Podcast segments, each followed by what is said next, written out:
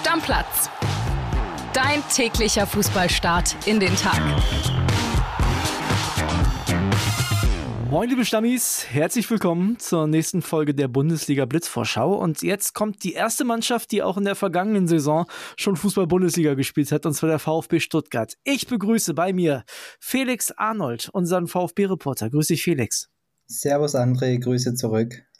Felix, ich würde sagen, wir fangen direkt an mit der möglichen Startelf. Ich weiß, beim VfB ist vielleicht noch der ein oder andere Transfer nicht so ganz absehbar, aber wie würde die Stand jetzt aussehen? Ja, du hast es richtig angesprochen. Es gibt noch so zwei, drei Fragezeichen, auf die ich gleich noch genauer zu sprechen kommen werde. Also im Tor gibt es ja einen neuen großen Namen beim VfB, Alex Nübel, der für ein Jahr und für viel Geld vom FC Bayern ausgeliehen wurde. Kann man zu 99 Prozent davon ausgehen, dass der im Tor stehen wird, weil der ist nicht gekommen, um sich auf die Bank zu setzen.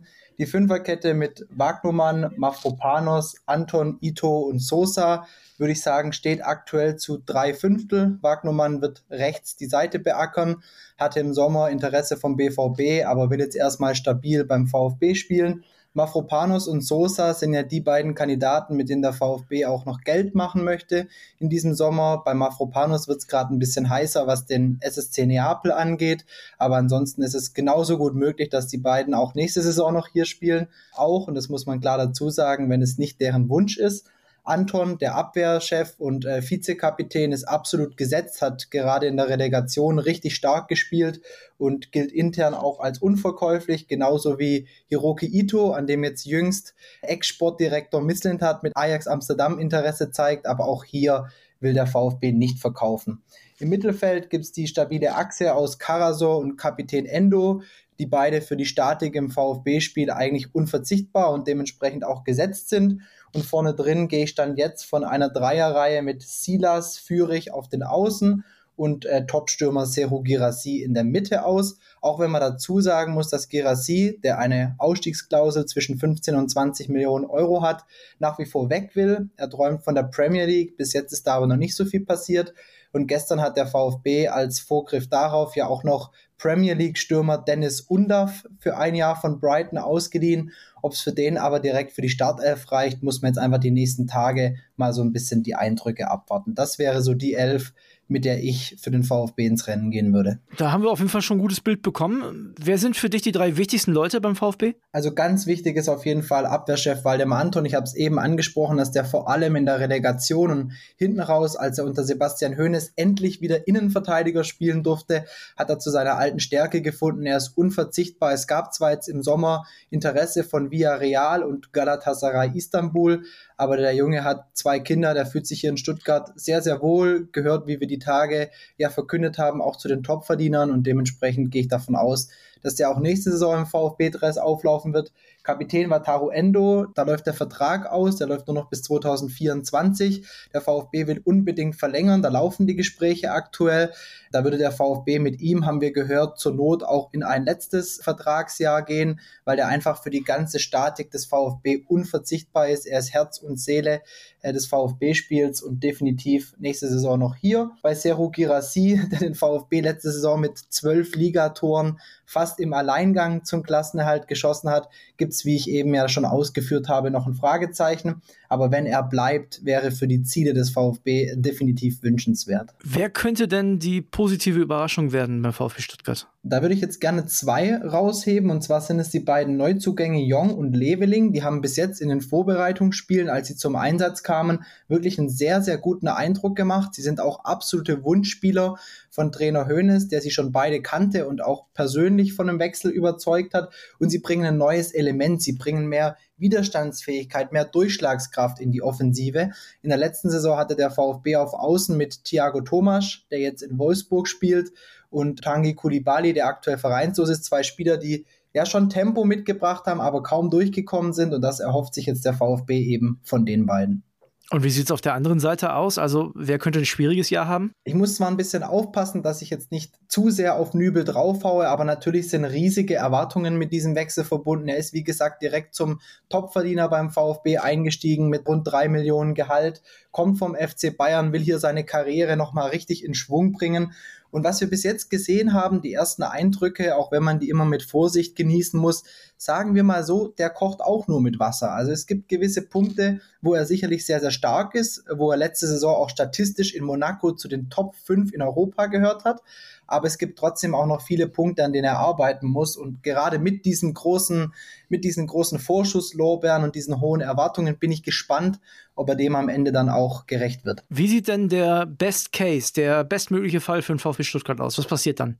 Der Best Case wäre natürlich, dass die Leistungsträger, also gerade die Namen, die ich eben erwähnt habe, dass die gehalten werden können oder eben für gutes Geld verkauft, damit der VfB wieder entsprechenden Ersatz präsentieren kann. Und dann sollten die Neuzugänge, einer davon der gestern verpflichtete Undaf, einfach einschlagen. Klar, der Typ hat die letzten Jahre unfassbar viele Buden erzielt, ob in Belgien, ob auf der Insel, aber er muss das beim VfB in der Bundesliga nächste Saison erstmal unter Beweis stellen. Und wenn das gelingt und die Neuzugänge einschlagen, glaube ich, dass es durchaus eine Mannschaft ist, die sehr, sehr viel Potenzial hat, auch in so einen gewissen Flow zu kommen.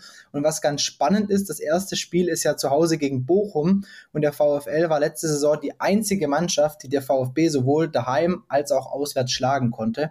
Wenn das wieder klappt, glaube ich, kann man eine ganz, eine ganz gute Saison erwarten. Also klingt nach guten Vorzeichen. Trotzdem gibt es ja auch ein Szenario, was allen Stuttgartern Angst macht. Ja, das ist eigentlich genau das Gegenteil, dass eben Seru Girassi, der wirklich die Lebensversicherung des VfB letzte Saison war.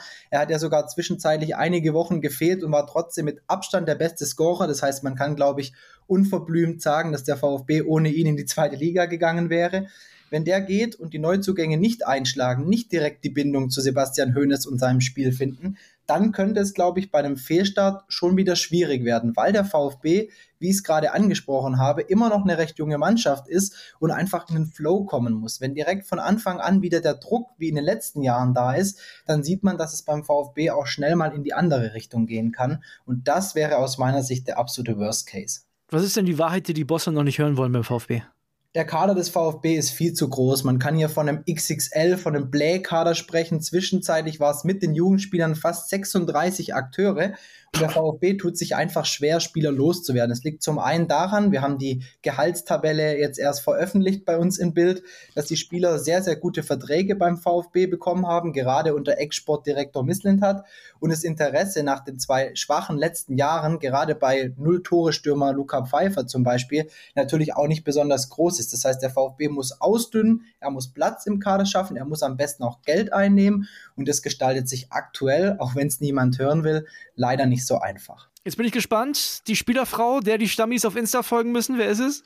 In Stuttgart ist leider nicht so viel los, André, was die High Society angeht. Also es gibt hier kein prominentes Model oder Schauspielerin mit zig Followern auf Instagram. Also das sind die tatsächlich relativ äh, harmlos und relativ brav unterwegs. Ähm, die Frau von Enzo Mio, Lulu heißt sie, ähm, die auch erst knapp 20 ist, hat aber schon zwei Kinder mit ihm. Also die beiden haben da relativ früh losgelegt, um es mal so zu sagen. Den kann man mal ein Follow auf Insta dalassen, aber ansonsten ist man hier jetzt nicht in der Glamour-Welt unterwegs, wie vielleicht beim FC Bayern oder bei Borussia Dortmund. Felix, was ist denn deine steile These für den VfB Stuttgart? Also wenn ich mich umhöre im Umfeld des VfB, auch im Trainerteam, im Torwartteam, dann gibt es nicht wenige, die dem jungen Dennis Simon, der gerade erst mal 17 Jahre alt ist, zutrauen, dass er eher früher als später im VfB-Tor stehen wird. Und auch wenn der VfB jetzt mit Alexander Nübel eine absolute Nummer 1 zum VfB geholt hat, gehe ich davon aus, dass Dennis Simon es schafft, in dieser Saison bereits den Sprung ins VfB-Tor hinzubekommen. Oh, er wird also Alexander Nübel verdrängen, sagst du? Ich gehe davon aus, dass Alexander Nübel, er soll mich hoffentlich eines Besseren belehren, aber die Tradition der Problemtorhüter beim VfB, die es ja auch schon die letzte Saison gab, fortsetzen wird und Dennis Simon diese Chance nutzt und bereit dazu ist, jetzt in diesem jungen Alter schon im Bundesliga-Tor in Stuttgart zu stehen. Okay, Felix, dann würde ich natürlich noch von dir hören, wo landet der VfB? Ich würde auf Platz 13 gehen. Ich bin jetzt einfach mal vorsichtig optimistisch. Ich bin sehr davon überzeugt, dass der VfB die beiden kleinen, in Anführungszeichen, Aufsteiger hinter sich lassen wird und auch den FC Augsburg mit seinem, Entschuldigung für die Bezeichnung, Rumpelfußball oder deinen geliebten SV Werder Bremen, glaube ich, werden sie hinter sich lassen. Also gehe ich am Ende mit Platz 13. Na, das wollen wir ja noch mal sehen. Felix, ich danke dir. Äh, vielen Dank für die Folge und jetzt haben wir einen besseren Eindruck natürlich vom VfB Stuttgart. Das war die Bully Blitz Vorschau von heute und die Jungs mit dem Rumpelfußball, wie Felix sie genannt hat, äh, die vom FC Augsburg, die sind morgen dran. Also, wir freuen uns drauf. Bis dann. Deckel drauf. Ciao, ciao.